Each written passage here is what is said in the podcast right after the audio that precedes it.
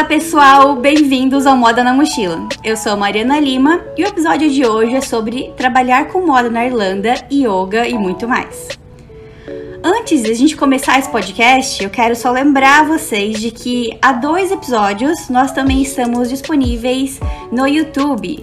Então, vai lá me ajudar, se inscreve no canal. Eu sei que é chato a gente falar isso, mas agora é minha vez de falar, agora é a Mari falando, vai lá, segue, curte esses vídeos, esse vídeo e os outros também. E também, se você não curte usar o YouTube, vai lá no Spotify é, ou em outras plataformas de podcast, Deezer, Apple Podcast, Google Podcast, tá tudo disponível nas principais plataformas de podcast. E é isso aí. Vai lá e me ajuda, por favor. É, então, no episódio de hoje eu vou conversar com a Tayana Patrícia Tambozetti. Ela é formada em moda pela Univale, pós-graduada em negócios de moda pela FURB e também fez especialização em pesquisa de tendências pela Universidade de Artes de Londres. A Taya já trabalhou como estilista de moda infantil na Cabelos Malhas, moda feminina na Les Les e foi promovida coordenadora de estilo da La Cazua ainda super jovem. Mas, em 2017, ela decidiu começar uh, um intercâmbio em Dublin e não esperava que fosse continuar trabalhando com moda lá. Hoje ela trabalha como designer na Fiji, depois fala se tá certa essa palavra, e não esperava que fosse é, uma marca holandesa de moda feminina. Segundo os amigos da Taya, ela é a versão feminina do Rodrigo Hilbert, em meio a intercâmbio, vistos, moda, culinária, design, fotografia ela também estudou muito durante a pandemia e hoje dá aulas de yoga. Taya, muito obrigada por ter topado participar de podcast. Estou muito feliz em ter você aqui comigo hoje. Oi. Oi, obrigada. Eu que tô feliz e nervosa, porque é a primeira vez num podcast. Obrigada, Vai ser Mari. muito legal. É, essa eu acho que foi uma das produções mais longas que eu já fiz, porque realmente sua história é muito interessante, muito cheia de informação. E. Muita coisa. Já faz um tempo que eu tô te stalkeando no Instagram, né? Porque temos amigos em comum. Bom, Sim. talvez eu pare de usar essa palavra stalkear e só assuma mesmo que esse é um dom jornalístico meu. de pesquisar sobre a vida das pessoas. Fala que você, é, fala assim que você é curiosa e você é, quer saber de como que as exatamente. pessoas veem o mundo através das lentes delas. É, vou parar de falar isso, vou parar de falar isso de stalkear. É, e por que que eu te chamei? Por que nós estamos aqui hoje? Sabe aquela expressão que as pessoas falam, é, as pessoas são, só contam as vitórias? Sei. Eu Sei. acho que no caso de intercâmbio é o contrário. As pessoas, a gente ouve mais é, as pessoas que não curtiram o intercâmbio, mais os perrengues e tudo mais é, do que as vitórias. Perrengue chique, exatamente. Os, os, é... corres que não, os corres que não estão no Instagram. Os corres que exatamente. não estão nos stories. Hum, mas por que, que eu digo isso? Que as pessoas não contam as vitórias do intercâmbio e de morar fora. É porque, mesmo nós duas, nós éramos pessoas assim, bem-sucedidas na carreira lá no Brasil. E é, mesmo nós duas, né, eu e você, você também comentou comigo né, por e-mail que você não tinha certeza se você ia conseguir um emprego de moda, que você tinha uma certa insegurança se você ia ter um inglês bom para conseguir trabalhar com moda. E eu vi o seu Instagram, você começou a trabalhar com, como designer em Dublin há quatro anos, né? É, três anos e oito meses, três. É, em janeiro vai fazer quatro anos. Uhum. Vamos fazer quatro E anos. eu comecei a trabalhar com moda aqui, tipo, há dois anos e pouco, mais ou menos. E aí, eu vendo a sua história no seu Instagram, é, que você conseguiu, me incentivava e me falava, tipo, olha só, é possível. Porque o primeiro pensamento que a gente tem é, é impossível, eu não vou conseguir, meu inglês não é bom. Mas quando a gente é vai vendo gente... histórias que dão certo, a gente se motiva, né? Sim, é que a gente também sai do Brasil, às vezes a gente tem uma mentalidade que a gente vai ter que ir para um país de uma língua estrangeira e trabalhar só em café ou alguma coisa assim, e a gente acaba colocando sempre a gente num nível um pouco mais baixo, falando, ah, talvez eu ainda não sou boa para isso, o meu inglês uhum. ainda não é bom o suficiente para aquilo. Ou a gente sempre coloca algum empecilho, e também porque a gente tem medo, né? É natural do ser humano, a gente tá Sim. mudando, a gente vai ter um pouco de medo, então é, isso reflete do jeito que a gente já visualiza a coisa acontecendo lá na frente. Então, eu acho que isso é uma coisa normal de todo mundo que faz intercâmbio, que pensa de ir para um outro país, por mais que o seu inglês seja bom, acho que sempre rola um pouco de será, será que vai ser bom o suficiente? E também, uhum. dependendo de cada área, né, que você vai trabalhar fora do seu país, vão ter nomenclaturas diferentes, vão ter expressões diferentes, e tudo isso a gente não é acostumada com o inglês que a gente tem, assim, de escola de inglês ou só de viagens uhum, a trabalho. Então, tudo isso influencia. Com certeza, é. Mas então, exatamente por isso que eu te chamei aqui pra gente conversar sobre isso. E não quer dizer também que a pessoa vai conseguir um emprego logo de cara, né? Mas é um processo. Mas repetindo, te ver, você, ver que você conseguiu me motivou bastante. Então, outra é, coisa legal bom. do podcast que é bom, isso. Obrigada. Que eu venho aqui falar para pessoas que eu sempre penso assim que não precisa ser uma grande influencer, né, uma pessoa famosa para te inspirar. É, pode ser sua amiga, sua família ou uma pessoa com você, como você que a gente tinha amigos em comum para te inspirar e você me inspirou bastante. Então é legal estar tá aqui falando isso para você hoje. Ai, que fofo, obrigada. Ai, que legal. É bom, tomara, eu acho que todo mundo tem que se inspirar em pessoas que estão mais perto da gente, não só as pessoas que estão lá famosas, né, brilhando uhum. muito além. E é sempre bom ter, assim, algumas pessoas que a gente visualiza que estão sucedendo, que estão conseguindo fazer o que elas querem, mas de um jeito orgânico e de um jeito natural. É sempre. É o que eu tento fazer também. Eu, eu me inspiro, eu me inspiro muito mais as minhas amigas do que. Eu nem sigo muitas influencer e coisa assim. Eu sigo algumas contas no Instagram por causa de fotografia, do que eu gosto de fotografia, mas eu não sou uma uhum. pessoa assim que super valoriza big brands, é, high-end brands, marcas super famosas. E aí eu o meu contato, o meu grupo de amigos é o que me fortalece, que faz eu ver as coisas diferentes, sabe? Não é muito assim. Porque Sim. não adianta a gente. É que eu sempre penso assim, não adianta eu olhar muito para uma pessoa que tá com uma vida tão afastada, tão diferente da minha e eu querer chegar perto do que essa pessoa tá chegando. Então é sempre bom, óbvio, ter metas e objetivos que estão a longe, a, a, a, a um distanciamento. Como que fala? Que vai ter um tempo talvez para você alcançar, né? Que é bom ter, mas assim, também passo por passo, não adianta querer só pular assim, vai indo aos poucos, vai descobrindo, vai curtindo a jornada, vai vendo o que vai acontecendo e às vezes vai pegando uns outros caminhos, que foi o meu caso, que às vezes você nem tá esperando que vai acontecer Sim. e que vai se encaixar perfeitamente na sua vida. Exatamente. Uma amiga tua que me inspira muito é a Kaká. Ah, eu sempre sim, falo isso pra ela, a, ela é muito a, inspiradora. A Cacá é a inspiração, a luz solar de todos nós. Aham, uhum, ela é incrível. É, Sim, bom, ela, trai, vamos... ela, ela, é a pessoa que mais traz cor, eu acho, pro Instagram de todo mundo, né? Cor exatamente, exatamente. Eu nem conheço ela, mas eu, é aquela pessoa que eu já olho e falo, gente, queria ser amiga dela. Ah, é. se você, aí se você conhecer ela, aí você quer ser mais amiga dela. Aham. Uhum. É, bom, então vamos começar do começo. Uhum. É, Conta pra gente como que você decidiu trabalhar com moda, é, é um pouquinho da sua trajetória. Ah, deixa eu te perguntar um negócio antes também. Eu tenho memória muito boa, né? Uma uhum. vez eu vi no Instagram que você. Você nasceu no Brasil ou não? Sim, aham. Uhum. Sim. Nasci lá na pequena, grande metrópole, Guaramirim. Ah, tá. É que eu tinha visto alguma coisa de que a sua mãe não era brasileira ou algo assim, ou não era você então? Não, não. Então Ih, viajei, não, tá? Desculpa. Então pula. Pula isso aí. Tá, então conta um pouquinho pra gente é, como é que foi a sua trajetória na moda, por que você decidiu estudar moda, como é que foi esse processo, e aí a gente vai desenrolando. Então, eu. É, quando eu era pequena, não, pequena assim, pequena para adolescente, eu não imaginava, não queria, não, eu pensava, eu queria ser pediatra, eu queria trabalhar com crianças, que eu sempre gostei muito de criança. E aí eu queria ser médica e tal. E aí um dia meu pai se machucou num acidente de bicicleta e ele tinha uns ferros aqui no, nos dedões dele. E ele me levou junto pro médico para tirar os ferros. Porque ele falou: você vai ter que ver sangue, não é só chegar e ficar brincando com as crianças e ser legal com as crianças, você vai ter que fazer cirurgia. Eu falei: claro que não. Ele falou: claro que sim. Aí ele me levou junto, quando eu vi o médico extraindo, daí eu falei, isso não é pra mim, aí eu fui pro hum. banheiro, fiquei com ânsia de vômito, daí eu falei, você é muito doido, me trazer aqui. Aí ele falou, Tayana, você tem que decidir, ué. Você tem que ver essa, a realidade, né? Uhum. Aí, daí eu deixei meio que de lado, mas sempre tava ali na minha cabeça, você é pediatra e tal. É, eu tive umas aulas de arte quando eu tava, não sei, primeiro, segundo ano do colegial.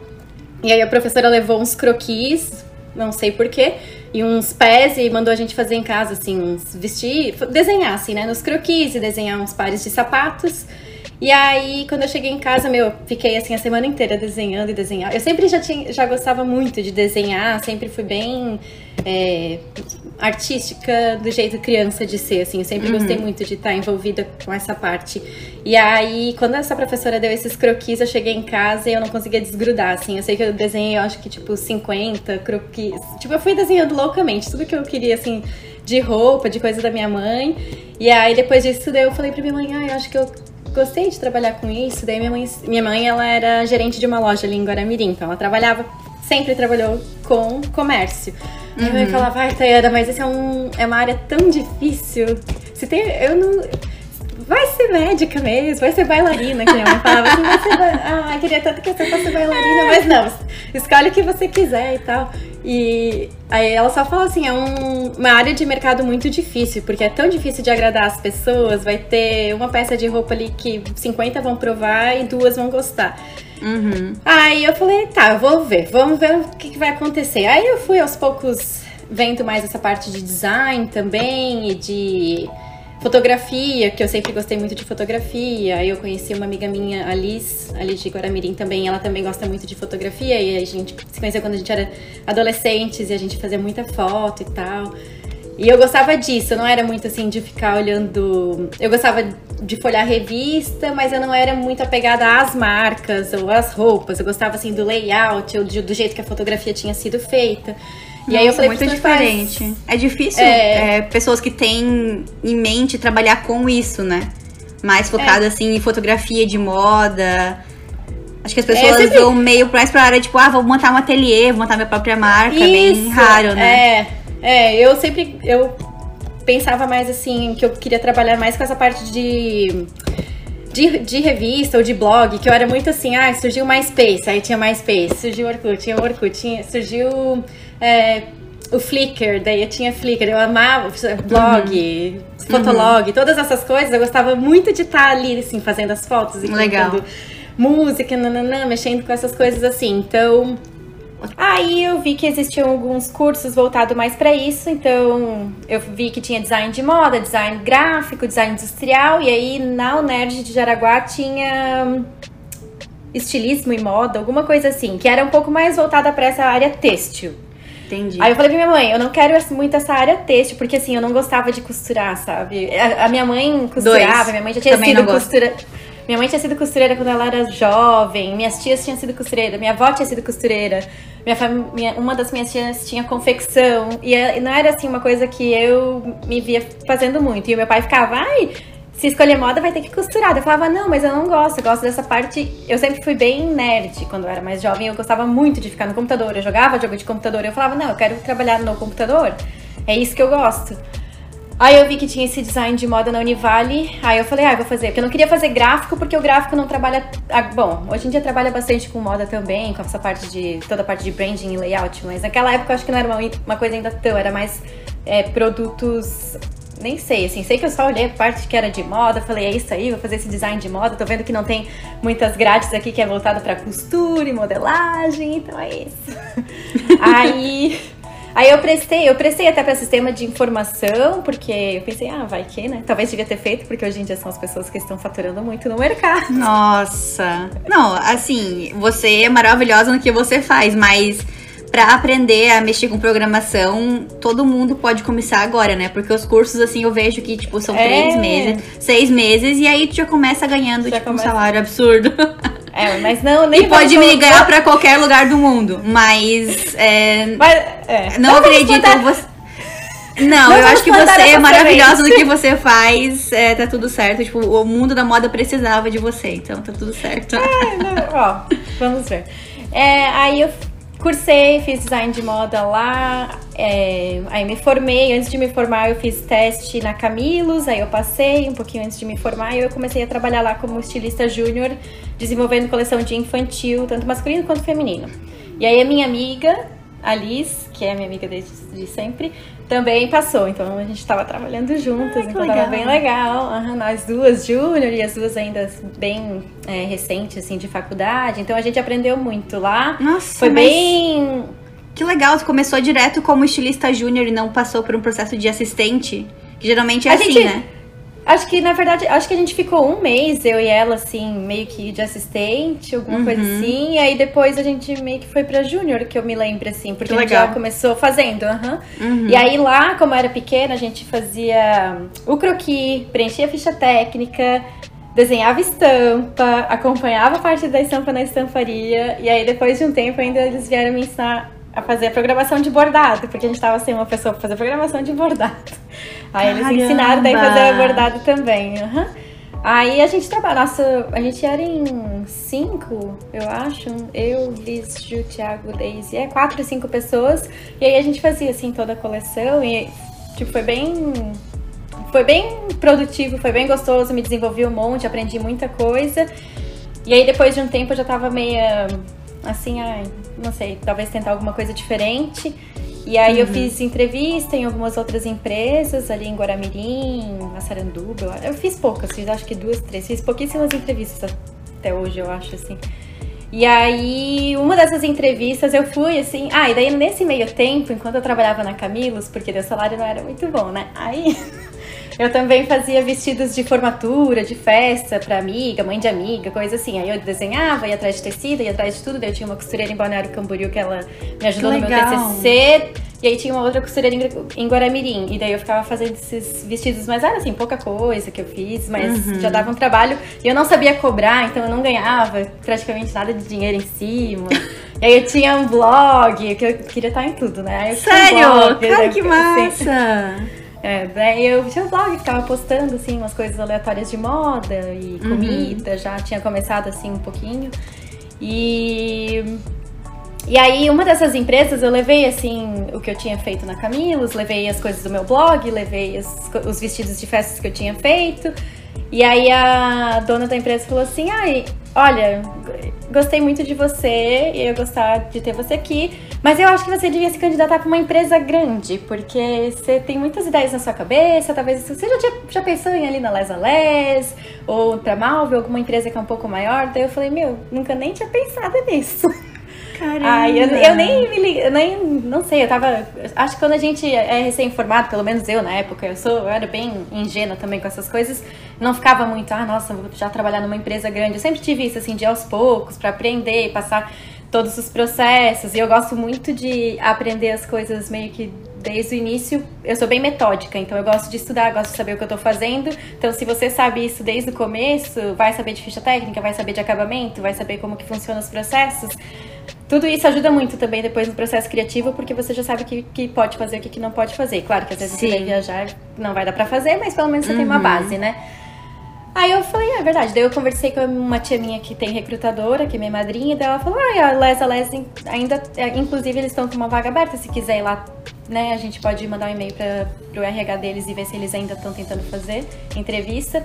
Aí eu falei, ah, então tá bom. Daí minha tia me ligou já assim, ah, pode, é, se prepara então, vai lá, porque eles já meio que estão fechando a, a- como que fala, a candidatura, não sei. E aí, O se você processo seletivo? é, isso, processo seletivo. Manda seu e-mail, que é. Daí eu mandei meu currículo, mandei minhas coisas, daí elas me chamaram pra fazer o teste e era pra ser é, estilista do sourcing. Só que eu ainda era meio júnior, assim, né? Daí eu pensei, meu, o que, que eu vou fazer? Aí elas me deram é, várias páginas lá pra responder, e aí tinha que fazer duas fichas técnicas com desenho. O desenho, aí todos os processos, tecido, meio que imaginar como seria essa peça, né? Aí eu pensei, bom, se é pra fazer sourcing, eu vou pegar essas duas fichas técnicas e vou fazer duas em português e vou replicar elas em inglês, pra mostrar que eu sei um pouquinho de inglês. Aí eu peguei, fiz as duas fichas técnicas e peguei e fiz essas mesmas fichas técnicas em inglês também. Que aí eu pensei, pelo menos é, um- é um extra. Sim, pra tentar. claro. Que eles não tinham, porque eles não tinham pedido, né? Mas eu pensei, ah, já que é Aham. pra, pra sourcing, eu vou fazer. Ah, legal. Aí, é, daí deu certo, daí eu passei por mais uns processos seletivos lá dentro e tal, aí deu certo, daí elas me chamaram e eu comecei, só que eu não comecei pro sourcing, porque aí acho que alguém tinha mudado pro sourcing e aí eu comecei no lugar dessa outra pessoa, na verdade. Aí eu comecei como júnior também, Uhum. mas eu tava assim, o meu sorrisinho de orelha a orelha, nem me acreditava que eu tava lá, assim. E aí a gente foi indo assim, trabalhando, entendendo o sistema, processo, né? A empresa é bem maior, então muito mais processos também, também foi crescendo ainda mais o tempo que eu tava, que eu tava lá, né? Continua crescendo. Uhum. E eu fiz muitas amizades lá, minhas melhores amigas também estão lá. Então eu aprendi muito com todo mundo, aprendi com elas. E foi ótimo, assim, a gente sempre fala que o tempo de Les a Les é um tempo que Golden Age, que a gente amou, assim. Foi Legal. muito bom, assim, a gente tá junto e a marca crescer junto e a gente fazer parte disso. E ao mesmo tempo nós éramos todos muito amigos, então a gente trabalhava e tinha amizade. Nunca teve isso de que muitas empresas grandes têm de ter concorrência dentro do próprio setor, principalmente, né? é, principalmente dentro da moda, né, que uhum. tem muito disso. Eu acho que está melhorando agora, que a gente está todo, né, todo mundo se unindo mais, mas antigamente era muito disso. Eu ouvi história assim de gente que, ai, nossa, tem que ir lá pegar, não lá dentro, né, em outras empresas. Uhum que ia pegar o croquis direto da impressora para as outras pessoas não verem, ou se tinha algumas ideias nem conversava pra, tipo, ser diferente. E a gente era completamente o contrário lá. A gente é. ia desenhando e ia mostrando uma pra outra. Meu, o que que tu acha? O que, que tu acha dessa, dessa estampa aqui? O que, que tu acha dessas cores? Ai, vem aqui ver minha estampa. Era sempre uma chamando a outra pra ver. Ah, vem aqui. Mesmo quem. De cada área diferente, assim. O jeans ali com a Jaque, é, os sapatos, as coisas do Source. Depois a Bárbara entrou. Tipo, a gente tinha uma troca muito grande. Então, o Bru. É, todo mundo cada um tinha um toque um pouco diferente e acabava uhum. acrescentando um no trabalho do outro. E fora que aí, como a gente já se dava bem, a coisa só fluía, assim, sabe? É. Então, Bom, antigamente tinha uma, tinha uma visão meio antiga, tipo, de Diabo Veste Prada, né? De que trabalhar com moda era isso, era ser, assim, ter aquela pessoa que tu odeia, não sei o quê, e sofrer. Não precisa ser assim, né? Ai, é, e também o glamour, né? Tem muita gente, eu sempre comento com as minhas amigas, quando eu entrei na faculdade, a gente era em 40 na minha turma.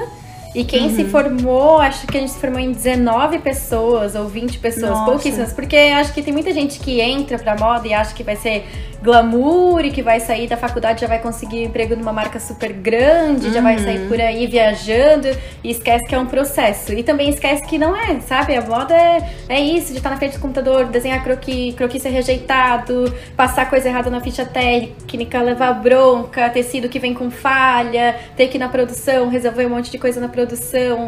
É, é muita coisa técnica que uhum. envolve se você vai trabalhar dentro da indústria têxtil. E que a gente, às vezes, na faculdade também eu, eu sempre penso que as, é o que às vezes falta também, talvez agora mudou, né? Que eu sou velha, né? Velha. Eu me formei Para. fazem 12, 12 anos, então eu penso que na minha época não, não era essa, não tinha muito essa noção de indústria têxtil, os professores, porque ainda é meio segmentado, né? Quem vai pra parte acadêmica segue uhum, essa parte uhum. acadêmica e às uhum. vezes não tem um background de indústria. E aí, se você tem esse background de indústria para passar para os seus alunos, nossa, é muito melhor, porque aí ninguém fica viajando muito, sabe? É. Até que eu acho que em Jaraguá tem bastante isso, porque é um polo têxtil, né? Então é muito focado o curso nisso. Mas eu tava conversando ontem com uma amiga que ela é do Rio. E ela falou que a faculdade de moda dela foi bem artística, assim. E aí, quando ela chegou para trabalhar nas fábricas lá do Rio mesmo, ela sentiu falta dessa parte. Uhum. É, aí.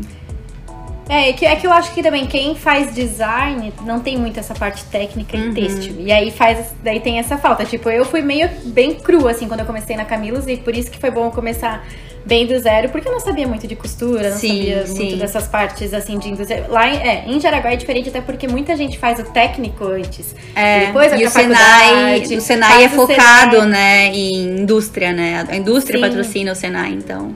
Sim, é exatamente. É, por isso é muito bom. Lá em Jaraguá, a maioria das pessoas tem um ótimo é, contexto já, assim, da parte técnica, né? Uhum. E, enfim, aí eu trabalhei lá por seis anos. Me fala um pouquinho, me fala um pouquinho das tuas viagens internacionais. Para onde ah. que você ah. viajou? Porque é, a Les e a Lunelli, em geral, tem um método de pesquisa bem inspirador, né? É, muitas empresas, quando elas vão viajar, é, elas vão para as principais cidades de moda, tipo Londres, Paris, etc. Milão. E pesquisam mais. Milão e pesquisam mais lojas. E às vezes acaba não sendo uma viagem tão inspiradora, né? Assim, questão tipo de. Um, aquele país. Tu, sei lá, Turquia vai ser o seu tema da coleção. E eu vi que você lá, vocês faziam muito isso, fazem, né? Então, sim, conta um pouquinho pra sim. gente. É, ah, é, sim, essa é uma parte muito, muito gostosa também da Les, que foi É, quando eu entrei lá, a gente ainda fazia bastante viagem comercial, que a gente chama, que faz essa batida, né? Londres Uhum. Barcelona, ou Berlim e Londres. Sempre tem Lond tinha Londres e mais algum outro lugar. Mas era bem essa parte mais mesmo de ver o que tá no mercado, de ver os shapes, ver estamparia, ver bordado, técnicas Uhum. diferentes, nananã, comprar peça, blá, trazer, né? E ver o que a gente pode é, melhorar ainda mais a nossa indústria ali no Brasil. E também, claro, ideias diferentes de inspiração. Porque, assim, qualquer viagem, qualquer viagem que você faz, você vai, você vai Sim. se inspirar. Se você tem os Com olhos certeza. bem abertos, se você é curioso, por mais que seja uma viagem comercial, você vai conseguir tirar bastante inspiração e até só de sair na rua, ver coisa diferente, você já Observar as pessoas, né? né? Era uma coisa muito legal, uma coisa muito legal observar as pessoas, comer coisas diferentes. Você vai estar. Primeiro que você vai estar brincando com todos os seus sentidos. Tudo isso vai te aguçar muito mais a ser mais criativo. Você vai estar se sentindo Uhum. bem, então, né, já ajuda bastante. Mas.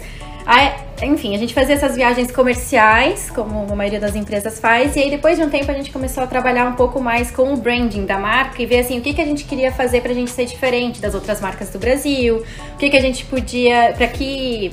Pra onde a gente podia navegar, assim, o que, que a gente podia abrir e descobrir pra gente trazer mais esse, continuar com esse DNA bem forte que a Les tem, né, do Urban Beat, mas e ao mesmo tempo ser diferente, assim, dentro das nossas coleções, que a gente tava meio que cansada de seguir, ah, tendência de tal é isso, aí todas as marcas meio que faziam igual, tendência vai ser aquilo, tendência nananã, e aí a maioria das marcas trabalha, a maioria não, né, as grandes trabalham com WGSN, querendo ou não, vai te direcionar pra mesma, dire, pra mesma coisa, mas você vai é, olhar aquilo com olhares diferentes, perspectivas diferentes, vai criar coisas diferentes, mas é o mesmo, é a mesma remata, assim, né, que vai. Sim. E aí a gente fez um trabalho bem grande lá e a gente decidiu assim, por que a gente não começa a viajar para alguns países é, diferentes que tenham muito essa parte de estamparia e de bordado, porque essa é uma parte muito forte da Les.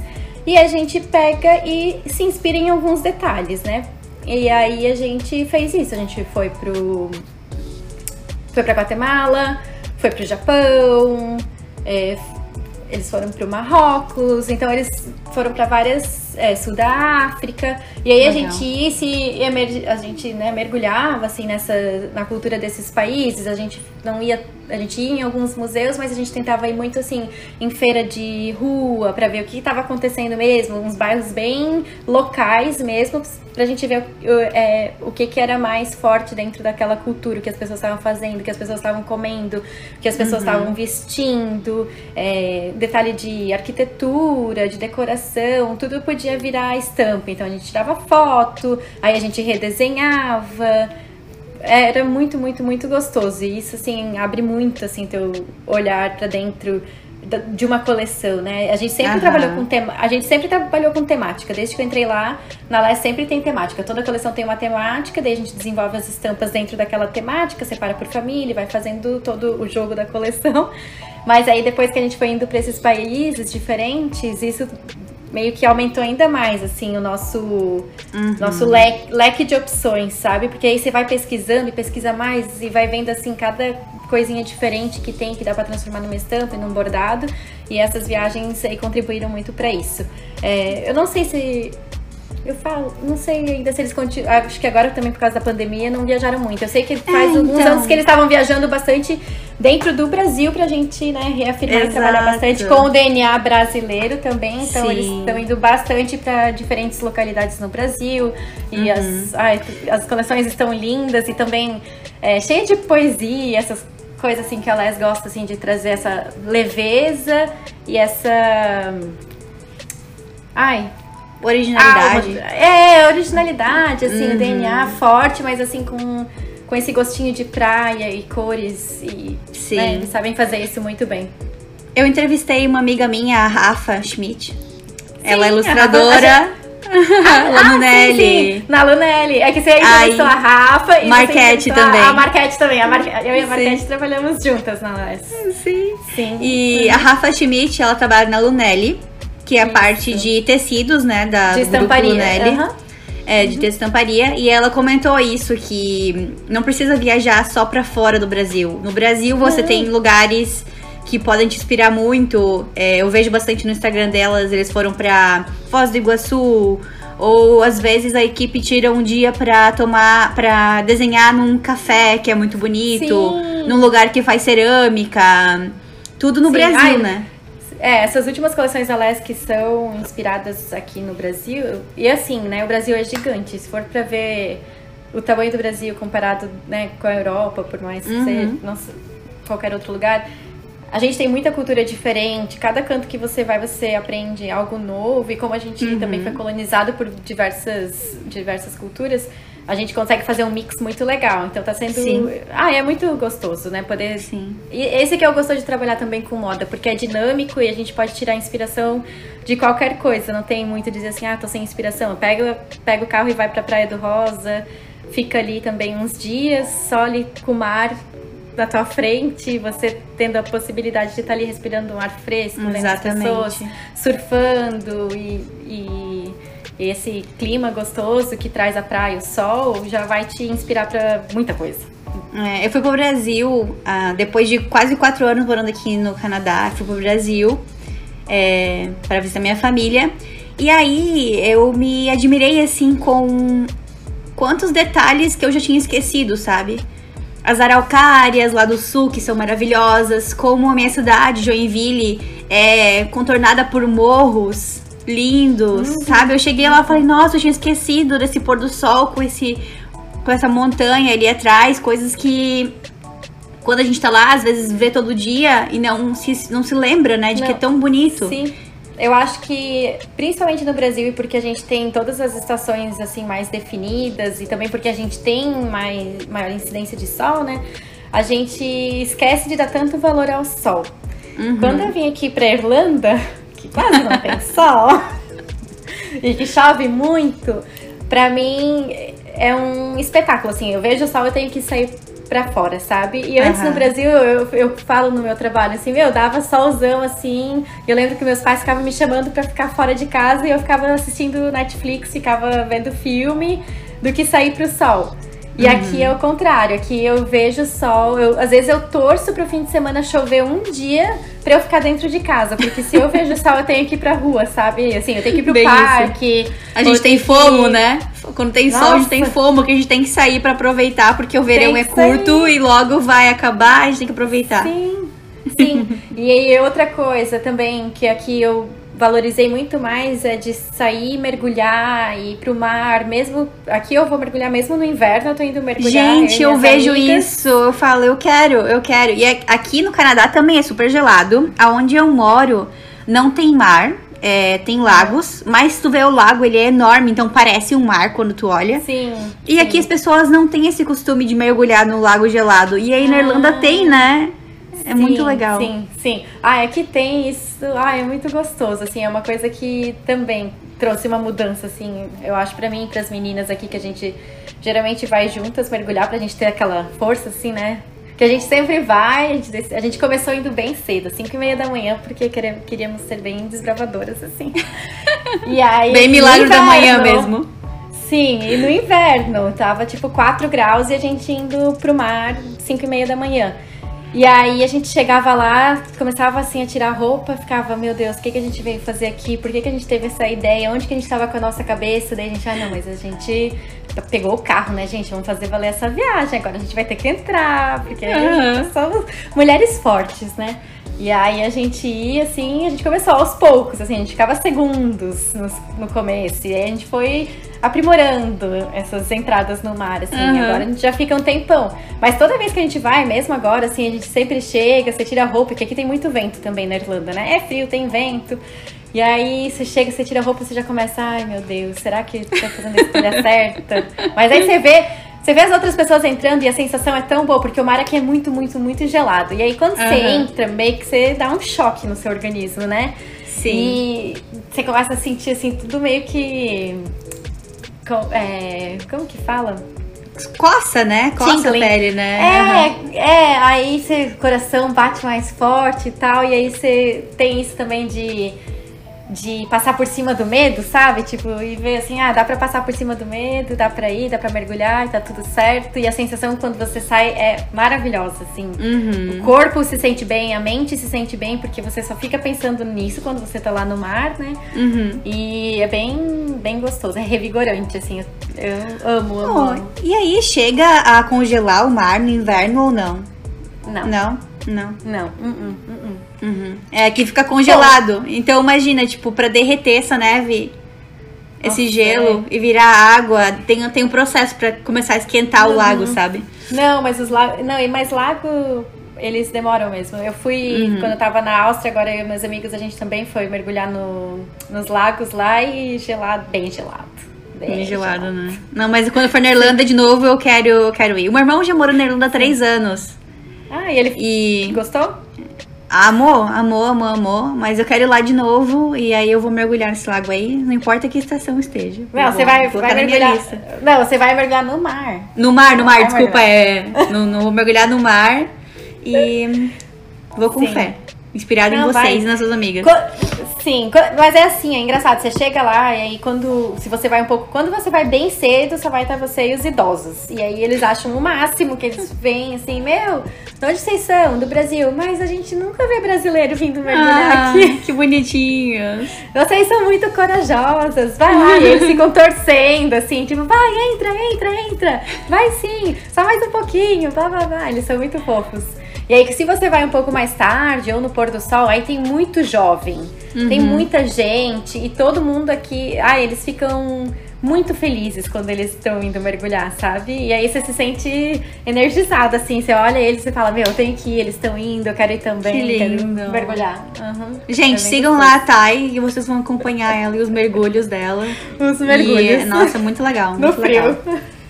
Bom, voltando à sua Sim, história, Isso, aí voltando. conta pra gente é, sobre depois que você vira coordenadora da LES, o que aconteceu? Não, é, não, não Eu dei spoiler já, né? né? Você, Não, ai, não desculpa, virei. tô me enrolando toda. Depois que você é, foi estilista da Les, o que, que aconteceu? Eu já dei spoiler no início, mas conta aí pra gente. Então, eu tava na LES por seis anos, aí surgiu essa vaga de coordenação da Laca Azul. Aí as, as gerentes vieram conversar comigo, e aí surgiu essa oportunidade de ser a coordenadora da Laca Azul, que aí eu abracei super, e eu amei muito também, porque eu queria. Sempre foi uma meta minha, assim, eu queria muito ser coordenadora. E, e aí, quando elas conversaram comigo sobre isso, eu fiquei mega, mega, mega feliz. Aí eu topei, aí a gente fez um trabalho também bem grande com a Você Laca tinha só Azul. 28 anos, né, nessa época. Uhum, 28. Super nova. Isso. É. E aí foi bem gostoso também pegar todo esse processo e eu. Como eu já tinha começado a trabalhar, comecei a minha história trabalhando com infantil, eu sempre gostei de infantil. E aí eu voltei pro infantil, foi muito bom. E a Laca Azul também é uma marca que é assim gostosa de trabalhar as peças, assim, dá pra es- bem lúdica também, estamparia, tudo mais. Então foi bem gostoso trabalhar lá, o pessoal todo também a gente se juntava pra fazer acontecer. E aí, claro, quando você vira coordenadora, você acha que você é boa em comunicação, mas aí você tem que aprender a se comunicar com outras pessoas que têm outras necessidades, cada um tem um pensamento diferente. Então, aí eu fiz alguns cursos de liderança, Legal. né, pra, pra aprender. E, claro, tinha muito bate-papo com a minha gerente, com a Eli, com a Rô, pra, e saber, pra saber lidar, né, com os interesses de cada pessoa, porque Uhum. Todos nós somos diferentes, pensamos diferentes e vamos reagir diferente à forma como cada um fala. Claro. Às vezes a gente tá achando que a gente tá se comunicando de uma forma correta e clara e ok, e às vezes você tá sendo meio grossa, né? E às vezes você não tá querendo ser Não grossa, acha, mas você- né? é. Ou até assim, você tá sendo muito querida. É uma coisa que você tem que muito aprender, assim, a lidar. É um balance, né? Que você tem que Uhum. estar ali como líder e ao mesmo tempo você tem que saber se comunicar de um jeito que todo mundo vai entender, que não vai ter intriga. Sim. E a gente sempre. É que sempre fica esse negócio que você vai ser amigo, você vai ser É. líder, e aí tem que. E, Tem e uma série- poucos. Tem uma série que o pessoal tá assistindo bastante no Brasil agora, que é a Bold Type. Não sei se você já viu. Eu, não, as minhas amigas aqui, elas também assistiram, elas nossa. já falaram, tá? Você tem que assistir. Cara, é muito legal o, o jeito que eles mostram como a chefe deles é, né? Que é a editora-chefe lá da revista. Da revista. Pra quem não assistiu uhum. ainda. Nossa, é muito legal. Eu penso, cara, essa série, tipo, eles estudaram muito pra passar a imagem de como a chefe tem que ser, sabe? E como eu sempre falo, não mais aquela imagem de chefe de veste Prada. Não rola. Ah, não. Não, não e tem. E é muito legal, Isso então eu recomendo essa série para vocês. É, olha, eu recomendo pela recomendação das minhas amigas, porque eu não assisti ainda, mas todas elas aqui falam, tá, você tem que assistir. É Tô esperando legal. chegar o inverno, que daí eu fico mais dentro de casa, aí uh -huh. eu assisto. é, então é, é bem isso. É um, é um desafio que todos nós, né, talvez iremos passar de, de liderança, uhum. mas é algo que eu, eu sempre gostei, assim, de estar tá junto com pessoas e fazer acontecer, de trabalhar em equipe, sempre me dei bem até trabalhando, porque como eu gosto muito de conversar, que é fácil de perceber, né? é, eu acho que é gostoso esse contato de estar tá ali junto e, e todo mundo meio que remar para o mesmo lugar e trabalhar né, em prol de algo maior e fazer acontecer, e colocar as ideias juntas no papel. Eu acho que esse que é o negócio de ser liderança, é você estar tá trabalhando muito assim em equipe, todo mundo junto e o mais transparente possível para que, né, a pior coisa que tem é quando você fica sabendo de coisinhas aqui, coisinha de lá, e Sim. claro que sempre vai acontecer, e aí você tem que ter um psicológico muito bom para saber lidar com isso. Então, uhum. né? É por isso que tem tanto curso de liderança para a gente realmente ter um psicológico forte e também saber Sim. lidar com, com a parte mental de, de todo mundo. Né? É. E ainda, ainda mais por ser tão jovem, né? Às vezes as pessoas nem duvidavam da sua capacidade, mas eu acho que eu teria na minha cabeça, se eu virasse coordenadora agora, por exemplo, eu ia ter na minha cabeça, tipo, será que eu realmente sou é, capaz? Será que, dar, será, é... será que as pessoas estão achando que eu sou muito nova? E às vezes elas nem estão. E às vezes a gente já tem isso na nossa cabeça, sim, né? Ou às vezes estão mesmo, a gente, sim, né? Sim. Ah, sim, sempre vai ter, todos os é, lados. Eu acho é. que as variáveis são gigantes, né? Para qualquer é, cargo e qualquer profissão. É, uhum. Mas tirando daí essa parte de liderança, é muito gostoso você poder trabalhar com a equipe de ver a parte de temática e desde o começo, e aí você subdividir, trabalhar, né, os temas e tudo mais.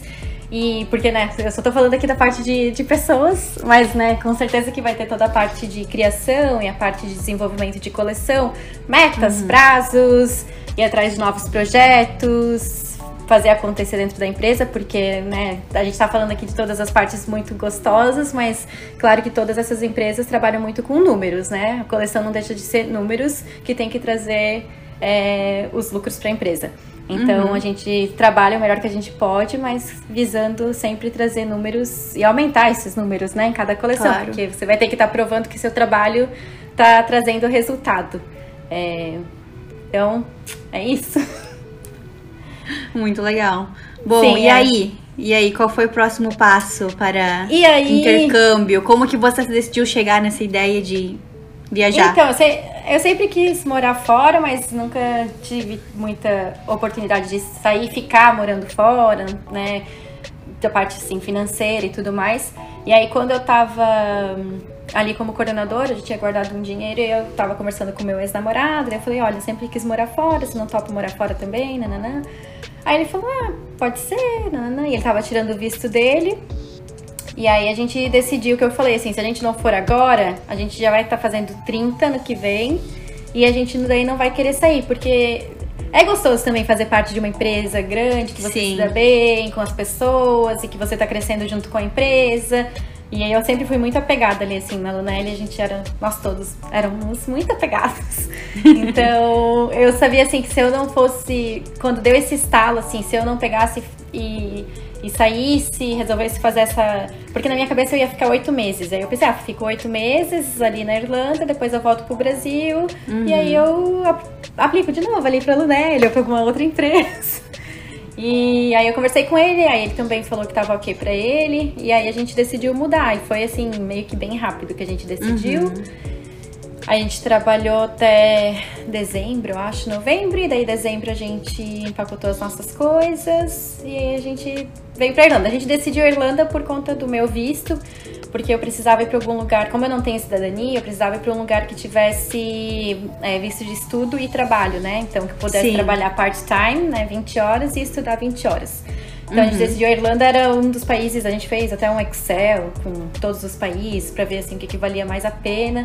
Uhum. E aí acho que só a Austrália que você pode fazer isso, Nova Zelândia e Irlanda. Alguns os outros países você até pode trabalhar, é, pode estudar, mas é menos trabalho, nem sei direito Sim. como que funciona. Sim. E aí a gente veio para cá. Aí eu continuei fazendo uns trabalhos assim para a Lunelli ainda de de marketing, mas coisa pequena, escrevendo texto, ajudando nas apresentações, que eu sempre gostei muito de fazer apresentação. Uhum. Quando a gente viajava, a gente fazia uma apresentação de tendência, ou quando a gente tinha coleção, a gente fazia uma apresentação é, para todos os representantes para explicar cada coleção. Ah, essa é uma outra parte que eu gosto muito também, que eram as apresentações. Então a gente sempre, toda a coleção a gente fazia uma apresentação, continua fazendo, provavelmente, onde a gente explica a nossa temática, daí coloca vídeos, uhum. aí agora uhum. coloca vídeo dos, das viagens, e aí abre, né, pra, segmenta, né, tendência, cores, shape, né, o que que tá acontecendo e o que que tá dentro da coleção. E eu sempre amei essa parte, porque Nossa, eu geralmente... Geralmente as pessoas odeiam, né? Falar em público e tudo mais. Bem legal. E era tudo pessoal, era é, físico antes, né? Não era online essas apresentações, né?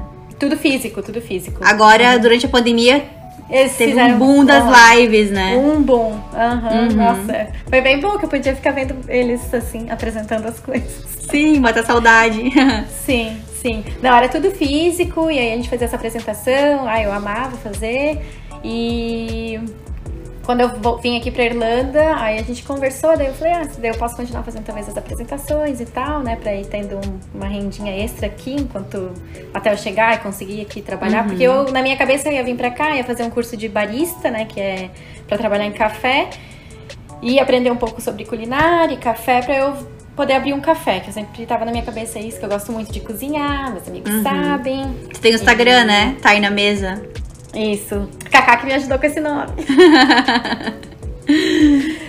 e aí eu tinha, pensei, ah, deu de moda, eu vou trabalhar agora em prol disso, assim, de aprender mais sobre comida e de, aqui, aqui, né, como é muito forte esse negócio de café também. Sim. Aí eu cheguei, fiz o curso de barista, Aí minha amiga Liz, que é essa minha amiga que trabalhou comigo na Camilos, ela já morava aqui na Irlanda há alguns uhum. anos.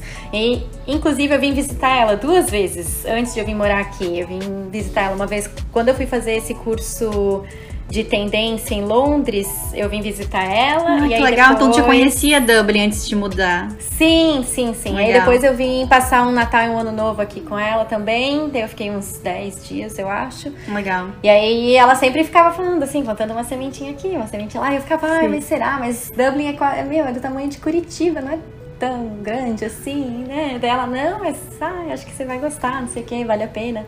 E aí no fim, quando eu pesquisei, era um dos únicos lugares que daria realmente pra eu ir trabalhar e estudar. Uhum. Então, aí eu vim, aí eu fiz esse curso de barista, daí eu tava arrumando meu currículo, falando assim, ah, não tenho nenhuma experiência, mas eu gostaria de trabalhar num café, né, para eu mandar para as empresas.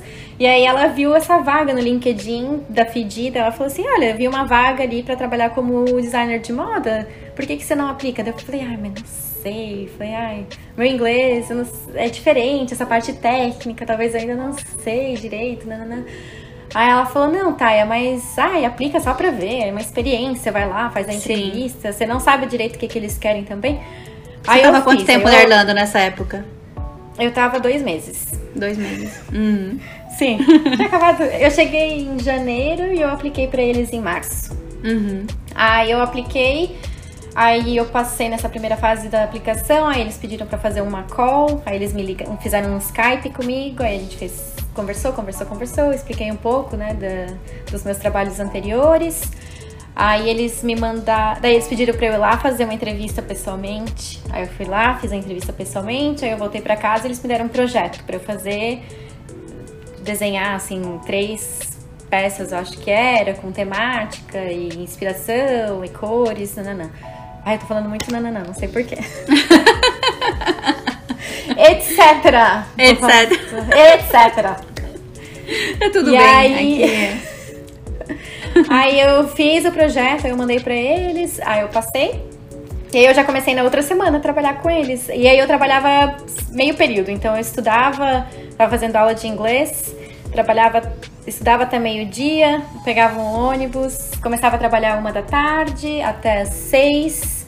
Aí eu vinha pra casa, até cinco. Até as cinco eu vinha pra casa, fazia os textos, as coisas que eu tava fazendo ali pra Lunelli.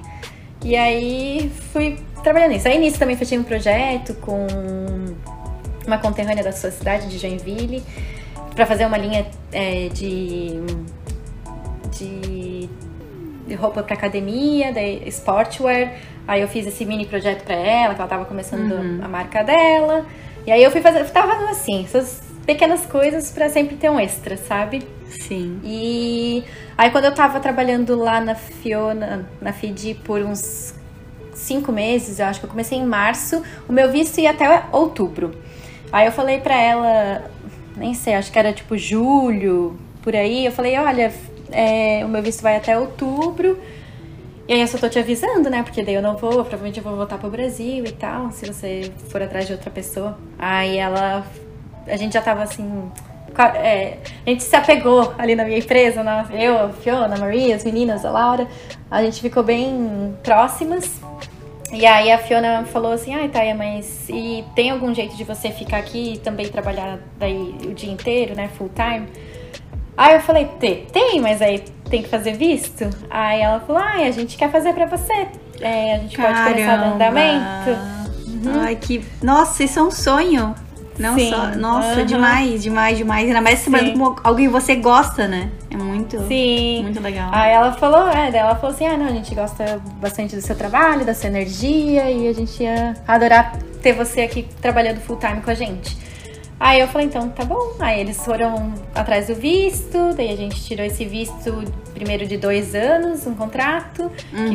que, que foi até ano passado, daí agora a gente renovou pra mais três anos. Uhum. E aí, aí eu continuo lá, assim, Ai, fazendo de tudo. Que máximo. É, então eu ia te perguntar, o que que tu faz lá que tu Uhum. não fazia no Brasil? É, se tem alguma diferença de processo da criação? Tem bastante diferença, na verdade. Porque aqui a empresa é pequena, então, né, começando daí, que é uma empresa é mais. E também ela é mais. É, como que eu posso falar? Mais boutique. Que não é alta costura, mas é boutique porque as peças são mais caras, acabamento tudo mais. Coleção é menor e também vende mais é, aqui na Irlanda, na Inglaterra, vende um, é, um pouco na Alemanha, assim, Uhum. alguns países só, sabe? Então, já muda daí, que o processo é completamente diferente, não, não é tão, tão, tão burocrático. É burocrático, mas como não precisa passar por tanto. é Porque a gente terceiriza, né? Tudo praticamente. Então, não tem a indústria têxtil como background, tipo, atrás da gente, pra gente ficar resolvendo tudo e, e participar de todos os processos. Então, aqui a gente começa o processo, aí manda pra Polônia pra fazer todas as nossas peças. Aí tem uma parte tá que a gente faz na Polônia? China. Ah, tá. Uhum. E aí tem uma, uma parte que a gente faz na China, que daí é a parte que eu cuido, da parte do sourcing inteira. Uhum. E aí já tem isso que é diferente também, porque não, não tem tanto processo dentro dessa, dessa linha da, da indústria. Mas tirando isso, por ser uma empresa pequena, também tem toda a parte. Outras partes que aí você acaba fazendo, porque aqui não tem pilotista, não tem é, a equipe de, não tem uma equipe de modelagem, é só Sim. uma menina. Então, assim, eu não era acostumada a de chegar a tecido, eu pegar o molde, colocar o molde na mesa, cortar o tecido com o molde, costurar o- as- a, peça pra ver o Você caimento, costura também? sabe? Olha, a gente, já tudo. chegou em- a gente já chegou numa conclusão, eu e minha chefe, que é melhor eu não costurar. Eu falei assim, eu falei, olha, cada um tem um dom pra uma coisa, vocês me deixam lá no meu computador. Eu, Eu também odeio. cortar. Eu tenho Eu máquina posso- de costura em casa pra fazer, tipo assim, uma banhinha, uma coisa assim, mas eu odeio. Toda vez que eu pego a máquina de costura, eu falo, gente, por que eu comprei esse negócio? Eu me for- quando eu me formei, quando eu me formei na faculdade, meu pai apareceu com uma caixa gigante e eu pensei, Meu Deus, eu tava anos sem laptop, aí Aham. um computador bem velho, daí eu pensei, gente, meus pais vão me dar um computador, um laptop. Meu Deus do céu, que alegria, que presentão de, de graduação. Quando eu abri a caixa era uma máquina de costura, eu queria me enfiar num buraco. Gente. Nossa, a minha cara, a minha cara foi assim até o chão. Entregou na hora. Aham, meu pai falou assim: Ah, você não queria trabalhar com moda? Daí eu falei, mas pai, quantas vezes que eu vou ter que falar? Não sou da parte da. Não gosto muito de costurar, não sei. Cada um tem um dom. Eu sei, eu. Ok, faço, mas assim, não fica bom. Aham. Eu sei fazer, eu sei os processos, mas assim, não é uma coisa que eu amo fazer. Aí ele deu risada, daí tá lá com a minha mãe, né? Minha mãe que usa a minha máquina. Aham. É, E- é bem isso. É, eu sempre falo que aqui tem- em inglês tem uma expressão que fala quando você vem para uma empresa pequena aqui fora do Br- Brasil, né? Eu, no meu caso no Canadá, você tem que vestir mais chapéus, que é, eles falam, você tem you have to wear more hats. É, e aconteceu eu- comigo também isso. Eu também tive que participar de processo de ensaio fotográfico que eu não fazia. Tive que começar a fazer prova eu mesma. Assim, porque na, no Brasil eu participava das provas. Mas como você também tinha uma modelista lá, que E ela era modelo. responsável por aquilo. Tinha modelo. E tudo certinho, tipo assim, era contra pessoas contratadas, tipo, modelos contratadas. E a gente só falava, tá bom aqui, aqui não tá. E ela, e ela que tomava conta das coisas, né? E aqui Aham. eu tive que começar a fazer isso de medir as coisas que eu também não gosto muito, mas é a vida, né? Se la. Sim, mas é, exatamente. Eu, eu sabe que eu chamo isso de Severino. Severina, exatamente. pau pra toda, pau pra toda obra. É isso aí que eu chamo. Porque lá também eu faço parte de tudo. Todos os processos, tudo que você imaginar, a gente faz. Faço foto, edito foto, aprendi a editar foto, porque eu também não sabia, eu sabia mexer no Photoshop, mas assim, pra essas coisas que a gente vai mexendo conforme a gente. Eu nunca fiz nenhum curso, assim, você vai Uhum. mexendo e vai aprendendo, né? Sim. E aí, no primeiro ano que eu tava aqui, que eu tava ainda trabalhando part-time, eu sempre tava assim, ah, sou uma pessoa que eu penso muito, ah, se der pra eu fazer isso, ganhar um dinheirinho, ótimo. E aí, a gente fez as fotos, e aí a minha chefe falou assim, ah, tá, a gente sempre manda as fotos pra um- uma outra menina que é designer terceirizada, e, que é gráfica, e aí ela que recorta as fotos, ela que trata, nananã, você sabe fazer isso? Porque daí a gente paga extra pra ela. A gente, ao invés de pagar ela, a gente podia pagar pra você. Aí eu pensei, eu não Faço. sei fazer, mas eu vou aprender esse fim de semana. Aí eu falei, faço! Aí ela, ai, quantos dias você precisa? Eram 60 fotos, 80 fotos, alguma coisa assim. Aí eu pensei, preciso de um dia e meio pra eu ficar no YouTube, eu aprender as coisas como que eu vou fazer. Eu preciso de mais uns dois dias pra eu fazer e mais um meio dia, um dia pra eu. É que eu sou muito otimista, eu acho que eu consigo fazer as coisas muito rápido. Aham, E aí, aham. agora, agora eu comecei a aprender aqui que aqui na Irlanda eles não são assim, eles têm. Eles dão muito mais tempo, fazem as coisas tudo com uma pegada um pouco mais. Nossa, sério? leve, que maravilha. Mais devagar. Uhum. Aqui no Canadá Mas não aí- é assim. Nossa, daí eu falei pra ela, ai não, me- acho que uns quatro dias eu consigo fazer tudo. Daí ela, ah, então tá bom. Aí, nossa, fiquei assim, peguei, eu lembro assim, eu levantei no outro dia, fui pro café, fiquei pesquisando, mandei mensagem pros, pra, pros meninos que eram é, designer na Les, que cuidavam das estampas, e falava, meu Deus, como que eu apago isso? Tem um jeito mais fácil de eu recortar essa imagem? Eu não tô conseguindo, tô ficando nervosa, vou fechar esse computador e vou falar que eu não consigo. Aí eu continuei, fui fazendo, fui fazendo, fui achando os meus jeitos de fazer. Provavelmente eu faço meio errado, mas ficou certo. Provavelmente eu faço do jeito que leva mais tempo, porque eu não sei mexer direito, Sim. mas deu certo. Aí eu fiz, entreguei pra eles, eles me pagaram, e eu pensei, ótimo, já tenho uma outra renda aí. Sim, que E maravilha. Sim. Aí eu aprendi a mexer nisso. Aí depois disso, aí a gente começou até a fazer as fotos de lookbook lá dentro da empresa mesmo. E daí eu virei também a fotógrafa de lookbook. aí eu fotografava, tratava, editava, montava lookbook, montava layout. Aí foi acrescentando os, os chapéus.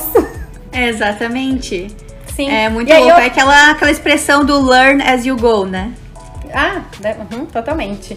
E aí, essa parte de costura também que eu não sabia muito, aí aqui eu acabei aprendendo um pouco mais, porque daí eu pedi para as meninas também me ajudarem, me ensinarem mais, assim. E até a parte de modelagem, de corte, porque uhum. como você falou, assim, no Brasil a gente tem uma pessoa para cada coisa e aí quando você fica na parte de desenvolvimento e criativo, você não faz isso, né? Não.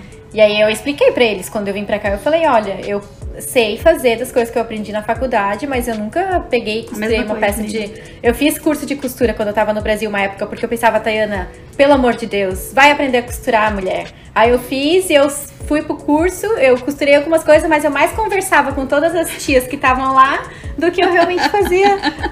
Eu trabalhei o meu networking. Ai, que engraçado. É, Aí uma coisa que eu sempre, uma coisa que eu sempre falo é que assim, quando você vai morar fora do Brasil, para você começar a trabalhar na área, você tem que estar tá disposto a talvez mudar um pouquinho o que você fazia no Brasil. Como a gente fez, né? A gente era estilista lá e fazia só um, lá um tipo de, de coisa, um tipo de é, teste, um tipo de.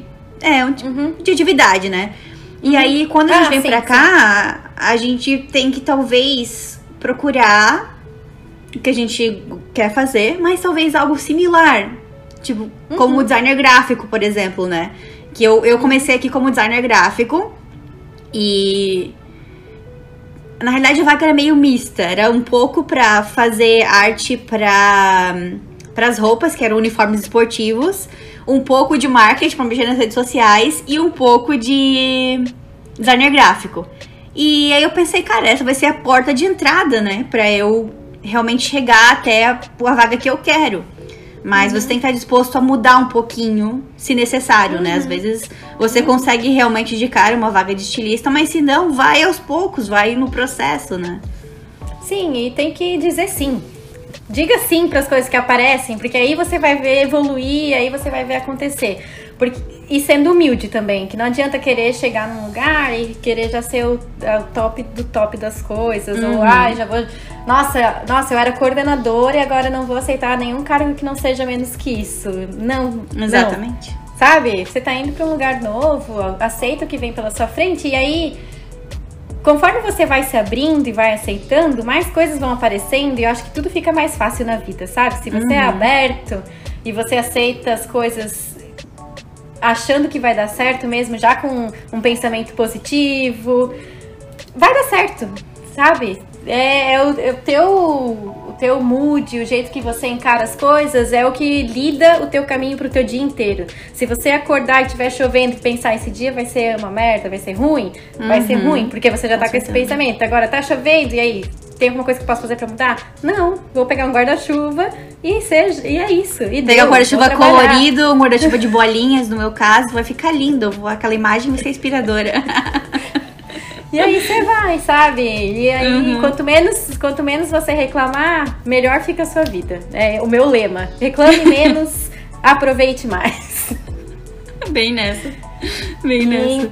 É, e aí eu também fui fazer igual você, assim, eu na verdade, a minha vaga ali, eu sou designer, eu trabalho como designer, mas aí eu faço várias outras coisas junto com as meninas, todo mundo faz várias coisas, sabe? A cabeça de principal é a Fiona, que ela é diretora, parte de uhum. criativa e tal, e aí cada uma ali faz também os seus desenvolvimentos, aí eu trabalho com essa parte da China, então eu faço os vestidos que são é igual no Brasil, a mesma coisa. Aqui na Europa, pra gente produzir peça, é muito caro também. Então, toda essa parte mais de alfaiataria a gente faz aqui na Europa, assim, que o acabamento é excepcional.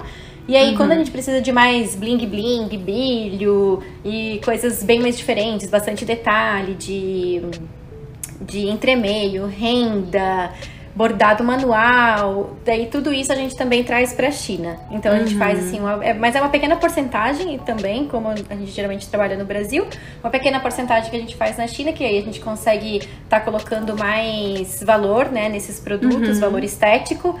E eu cuido daí dessa parte, e aí cuido um pouco das coisas internas, aí eu faço toda a parte de aviamentação, de conversar com todos com os fornecedores de botões, aí eu desenvolvo botão, desenvolvo parte de é, acabamento de. É, a gente tá com, com o inglês aqui, ó, né? Às vezes não vem. é, botões, é, rendas, entremeios, aí tudo que a gente precisa, é, viés de, sei lá, cor, qualquer outra coisa assim que a gente precisa de aviamento, daí eu faço a cotação, eu vou atrás, Uhum. vejo com quem que a gente pode fazer, ribana, coisa Legal. assim, sabe? E você aí, fala toda- que é. Ai, desculpa. Pode falar. Não, não, não, não, não, pode falar. Você sempre fala que. Eu vejo no Instagram que a sua chefe, a Fiona, ela é sua irmã irlandesa, né? E eu É. acho que isso é uma. É muito legal, as pessoas têm dúvida disso, de que. de saber se elas também vão encontrar esses amigos no trabalho. Porque no Brasil a gente é muito assim, como você falou, né? Lá na Les e eu na Malve, a gente faz amizade dentro do trabalho. E as pessoas Não, têm é essa dúvida se as pessoas vão ser frias ou não. Eu queria que contasse pra Ah, gente um não. pouquinho como é que foi essa relação. Então, mas assim, primeiro que aqui na Irlanda as pessoas, elas já, acho que muito brasileiro já vem pra cá porque o pessoal ele é mais aberto a conversar, eles são, eles gostam assim de fazer essa troca, sabe? Então Uhum. eles são muito friendly, são muito amigáveis. Só que assim, por exemplo, ali as meninas do meu trabalho, nós somos amigas, mas nós não somos amigas de uma ir na casa da outra. Não é essa coisa assim tão chegada, Entendi. sabe? Que nem no Brasil. Uhum. A gente não fica. A gente sai pra tomar um drink uma vez ou outra, mas nós não somos assim, ai, vamos planejar uma viagem juntas, ou ai, você vem na minha casa, Entendi. vem na sua casa. Até porque lá na minha empresa eu sou a mais nova e todas elas já são casadas, têm filhos. Então, assim, eles já Outra têm um vibe, outro né? ritmo. É, um Uhum. outro ritmo de vida, apesar de que isso é uma coisa que eu gosto que nas minhas amigas ali do trabalho, nas irlandesas, elas casam, elas têm filhos, mas elas continuam tendo as viagens só com as amigas, as noites Legal. só com as amigas. São bem independentes e muito assim de continuar tendo esse momento delas, sabe?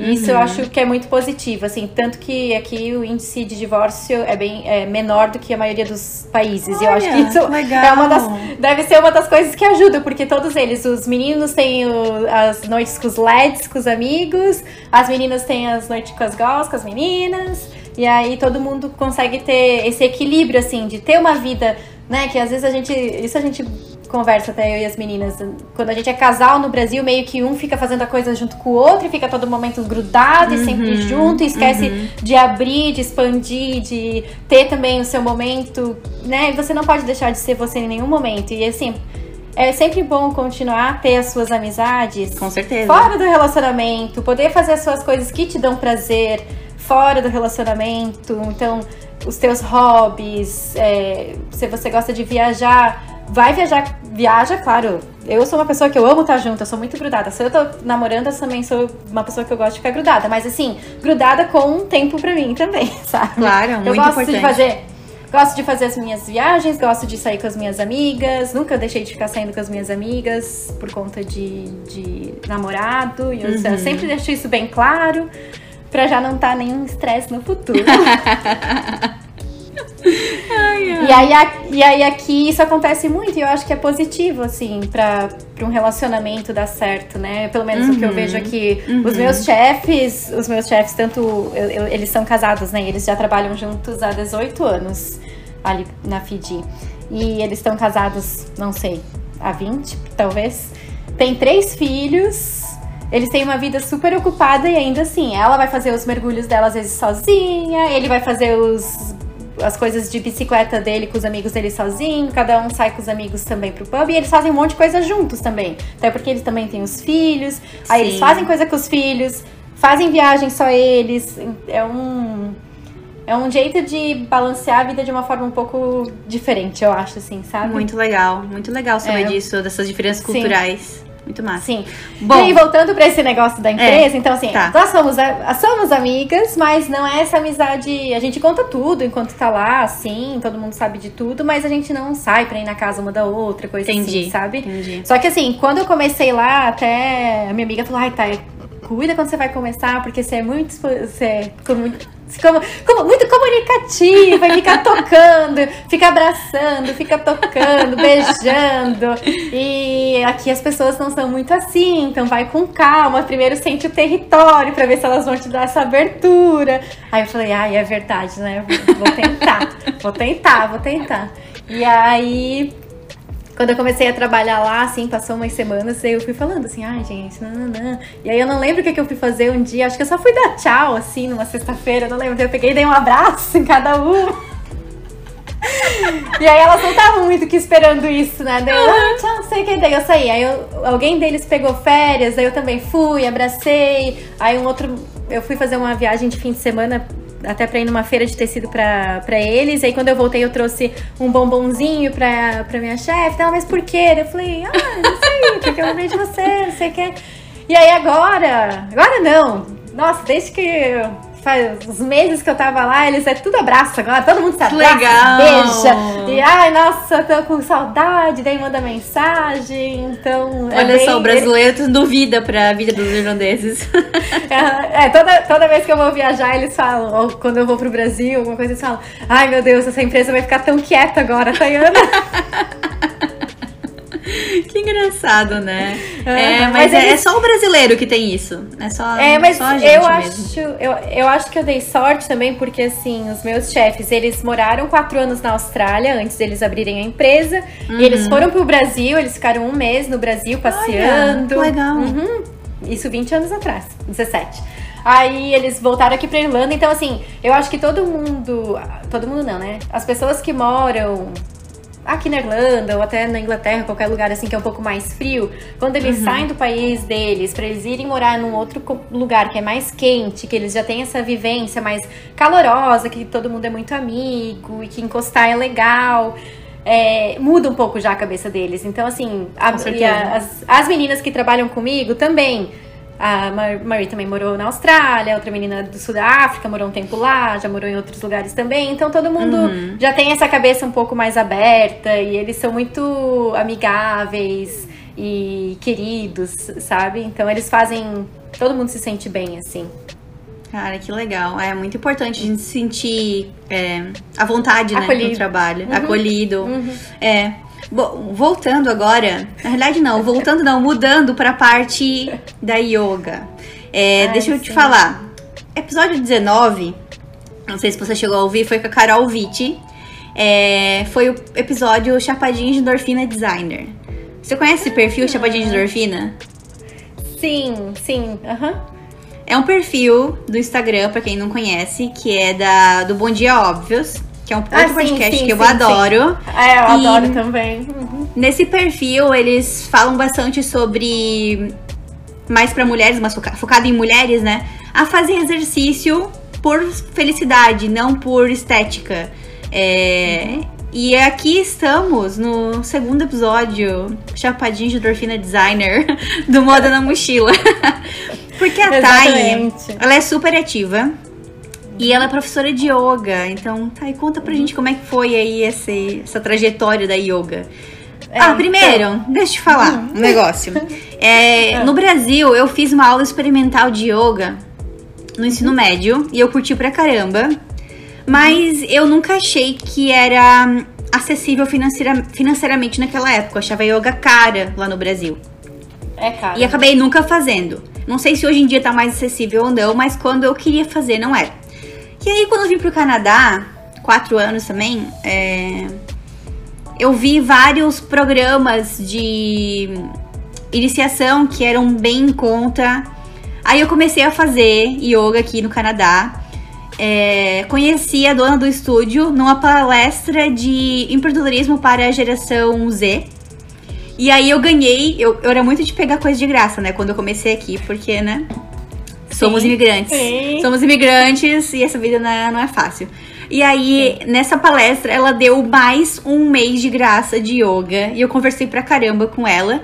E aí ela falou: Ah, se tu quer mesmo, vai lá que a gente tem um programa de hum, Energy Exchange. Que você vai lá no estúdio uma vez por semana e você limpa e aí você ganha de yoga de graça. Aí eu falei, Mentira. gente, que maravilha. E assim, é, é limpeza bem não brasileira, sabe? Só aquela que passa um paninho, assim, e tinha um cronograma Aham. bem certinho do que você tinha que fazer, tipo, tirar pó de tal prateleira, é, passar esse pano no estúdio. E aí eu fiz isso por alguns dois meses, mais ou menos. É, Consegui yoga de graça por um tempão, porque primeiro, o primeiro mês era naquela promoção que era só 30 dólares, eu acho, de graça, tipo, o mês inteiro. Aí depois, no segundo mês, eu ganhei esse pacote que ela ofereceu na palestra. E os próximos meses foi trocando a Gente. energia com o yoga. E aí depois eu consegui um legal. emprego e consegui pagar. E, e aí eu adorei muito yoga, mas eu nunca, eu não sou muito fera, assim, eu sou bem, tipo, de boas. Eu ainda sou em um dia e fazer todas as coisas lá, ficar assim, de cabeça para baixo e tudo mais. É, mas eu, assim, eu, tenho, eu sou muito medrosa, mas eu adoro yoga.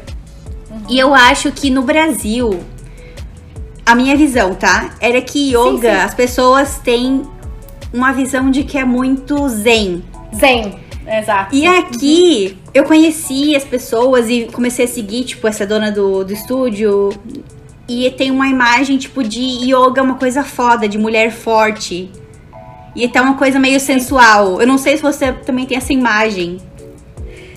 Então, eu eu fiz yoga no Brasil algumas vezes também, é, ali em Jaraguá do Sul, só que foi sempre muito isso mais de CZ, então mais com cantando um pouco de mantras, é, fazendo todas. Era um Hatha Yoga, né? Que a gente chama que é esse yoga que é um pouco mais parado, que calmo. É, inclusive, uhum. que é mais calmo. É o que eu faço, que eu dou aula, que eu gosto também, uhum. que é um pouco mais calmo, que você tem muito mais a respiração como teu guia, então você tá fazendo, tá respirando em todas as suas poses.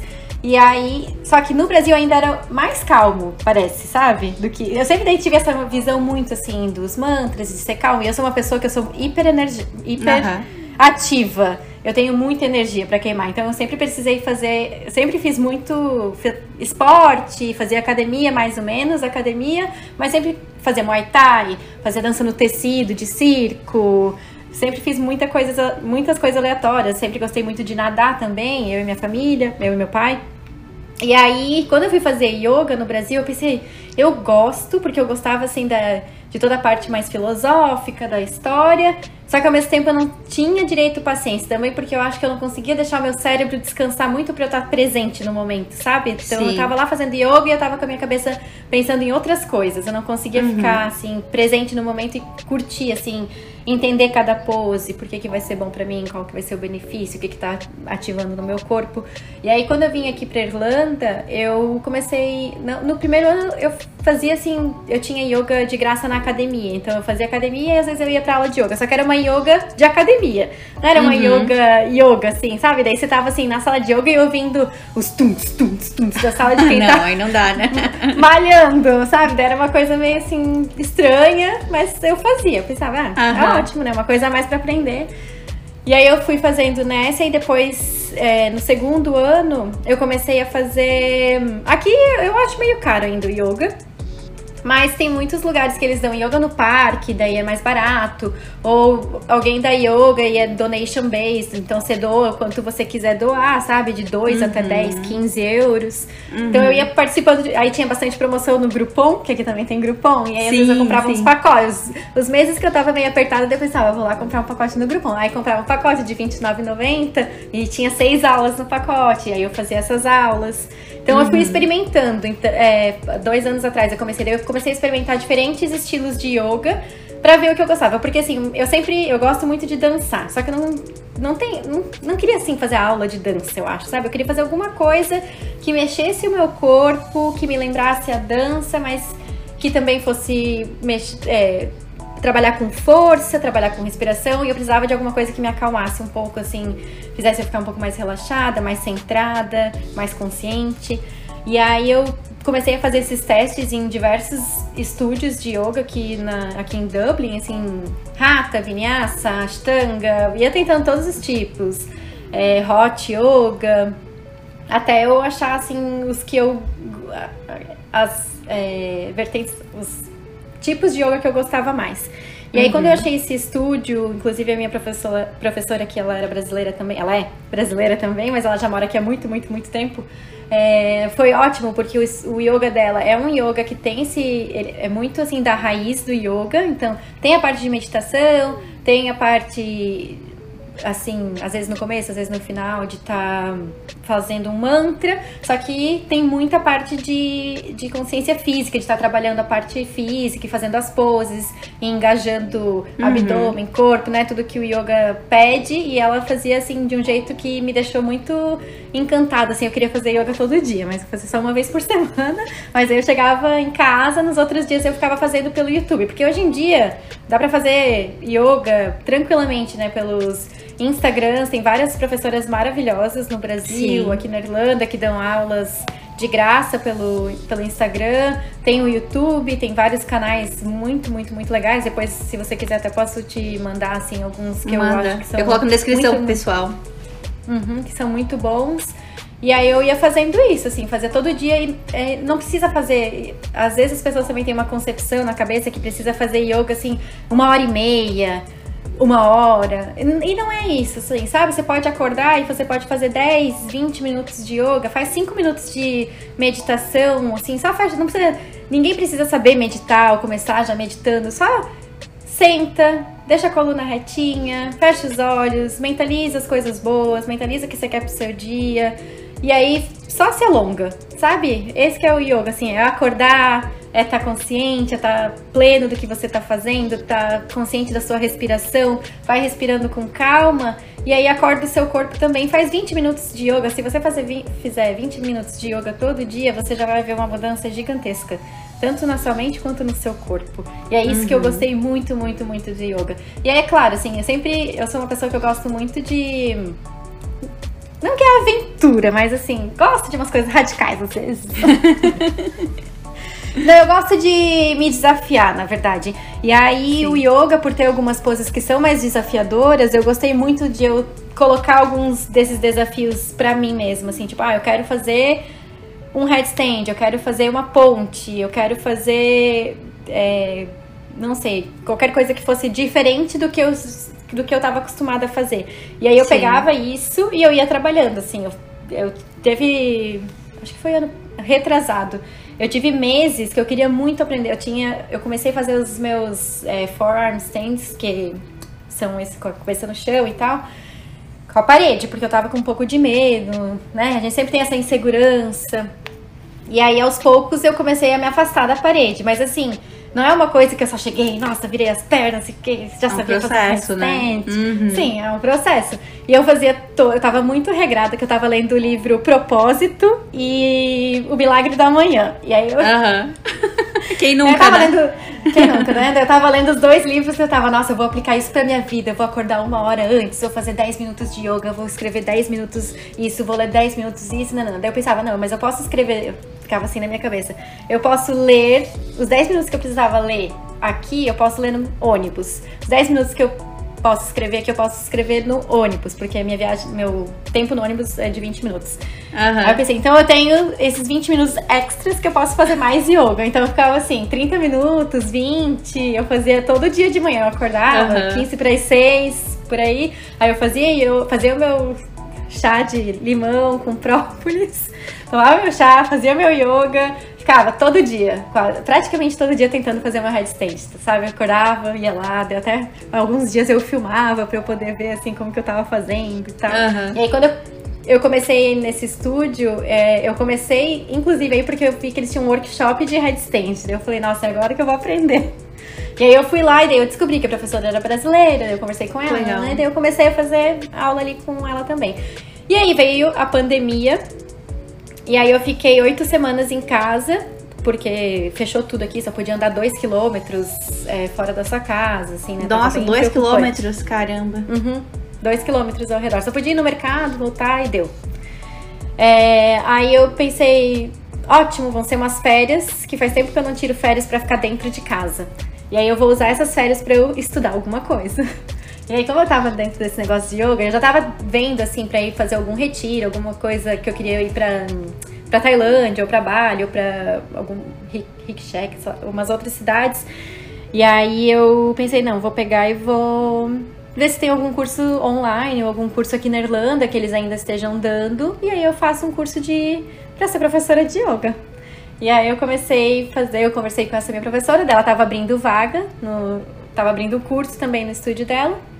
E daí eu comecei a fazer com ela e foi muito, muito, muito, muito bom. Foi um curso muito completo. Acho meu, o melhor que eu poderia ter feito aqui, eu acho, porque uhum. como ela é fisioterapeuta esportiva, ela é professora de yoga anos, anos, anos, anos, ela é fisioterapeuta esportiva, massagista, ela sabe muito do corpo, então a gente teve toda essa parte bem forte da, da filosofia do yoga, de toda a história. Aí, claro, a gente entrou nas poses e aí a gente teve muito de anatomia que foi ótimo. E aí eu fiz um ano escrevendo artigo científico todo mês, Caramba. tive que escrever uma tese. Uhum. Nossa, não sabia que era tão complexo assim. Tão completo Então, assim. Alguns são, eu acho, assim, porque eu não escuto, Sim. não ouvi falar de muita gente fazendo tese e tal, mas eu achei que foi ótimo até pra você Claro. Tirar, assim, poder estudar, escrever. Sempre que você escreve, eu acho que você aprende mais também, Uhum. né? Uhum. E aí fiz a tese, aí mandei, aí passei, veio o certificado, agora veio. O meu certificado veio agora em maio. Então faz pouco tempo que eu tô formada. Não sou, eu, tô, eu tenho uma longa jornada. que vai ser pra sempre, até o dia que eu ir pra uma outra dimensão aí, mas. É.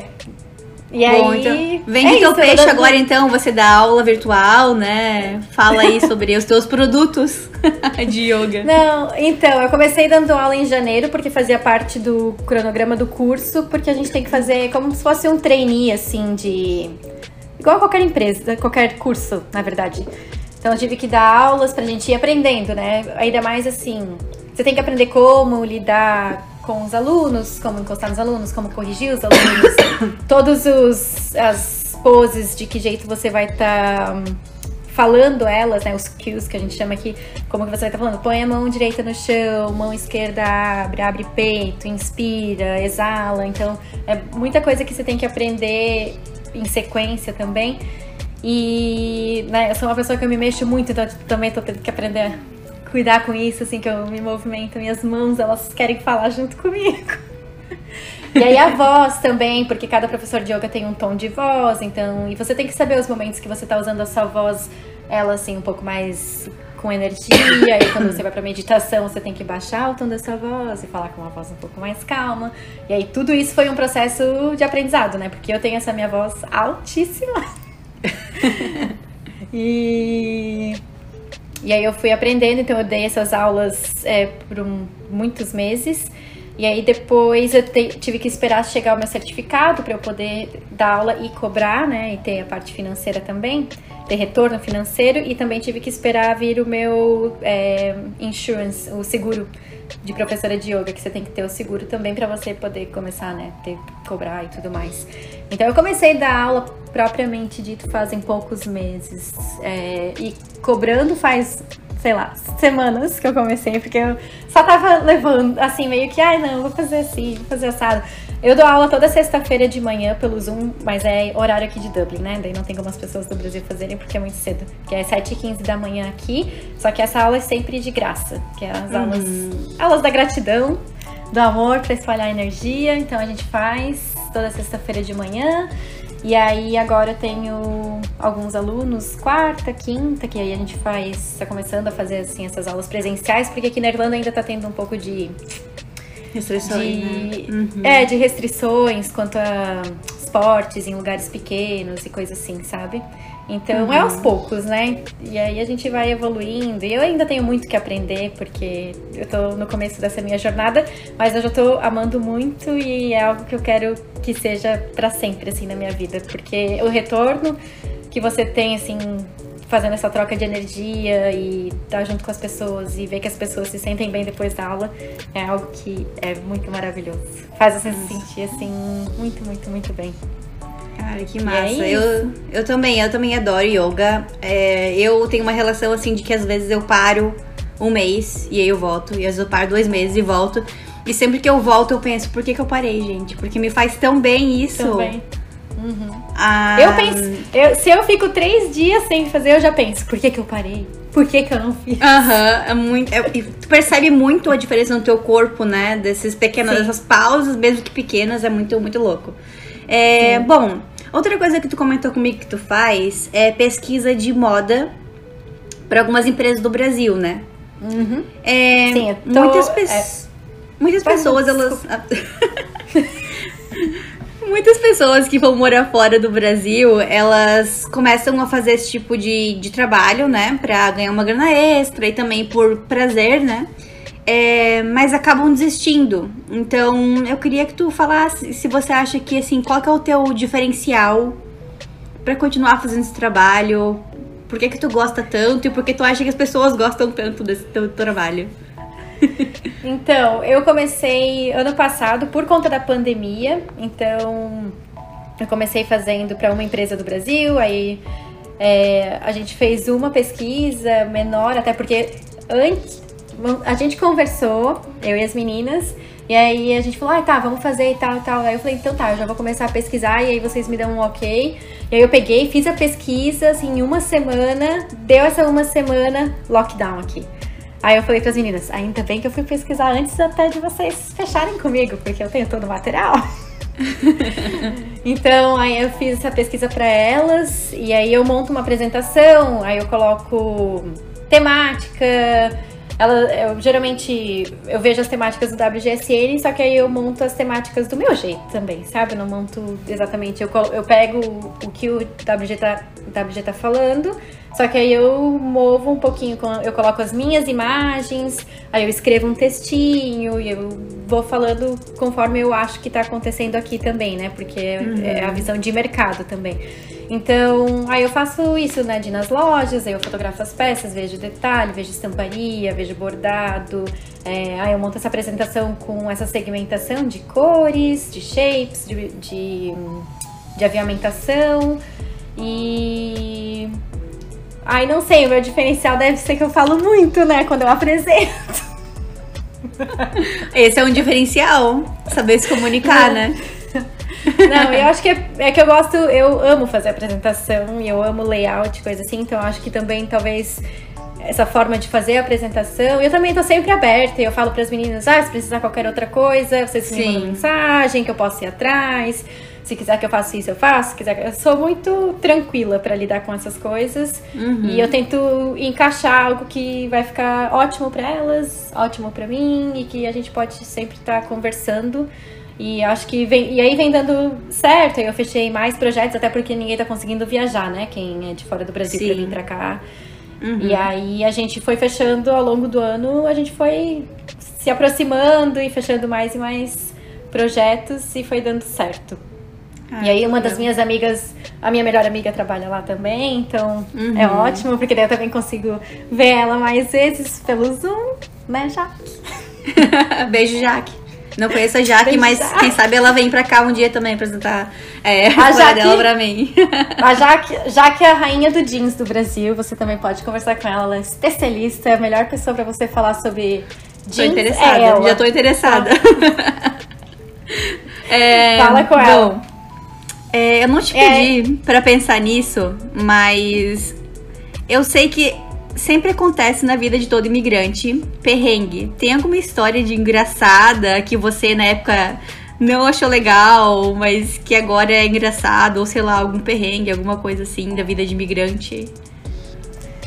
Olha, deixa eu. Ó, assim, não é engraçado, mas muita gente fala, ai, ah, né, do visto já deu certo. O meu visto foi, né, foi.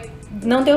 A gente foi, entrou com o visto da empresa duas vezes e não deu certo duas vezes por conta de falta de papel e de uma assinatura.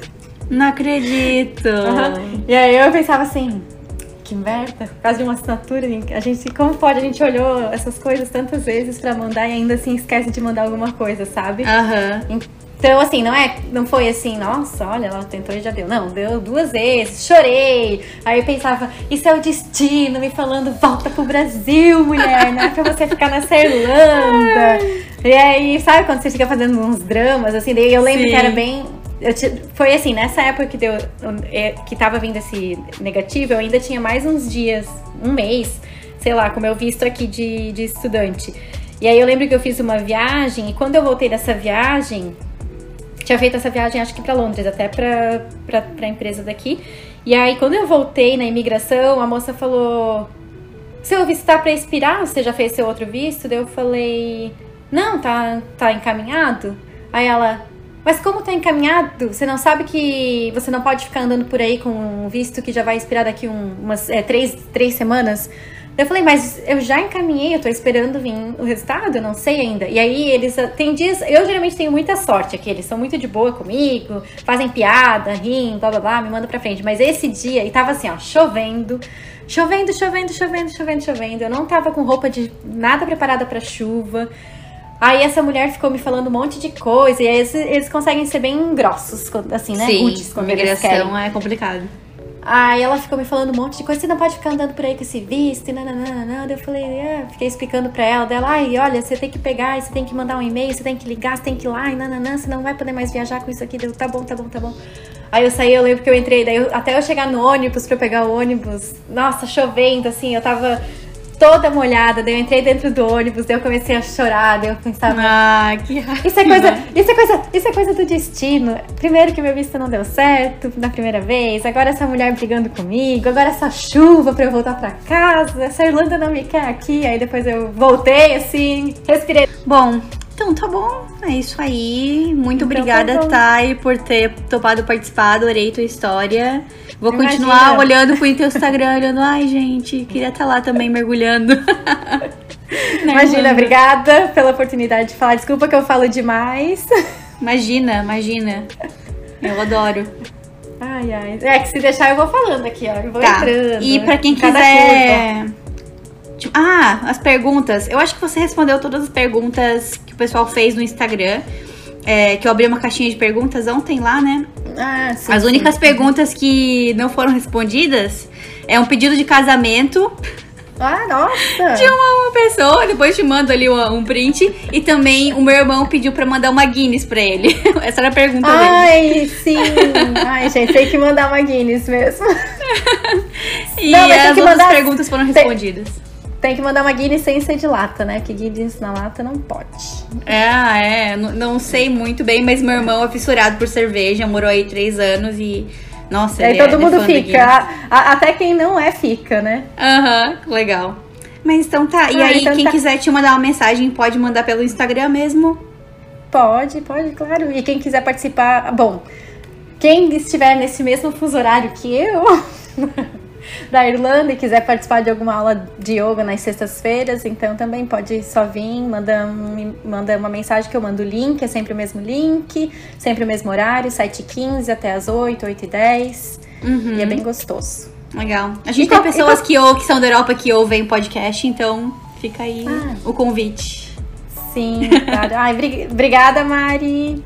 Eu e você tá agradeço. feliz? Você- agora vamos mudar só rapidamente. Você tá feliz aí no Canadá?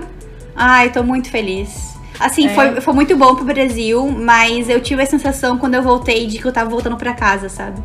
É, Foi- eu tive foi a bem mesma. louco. Essa, essa última vez que eu fui agora pro Brasil, essa sensação que eu tive, eu acho que é aí que você decide, assim.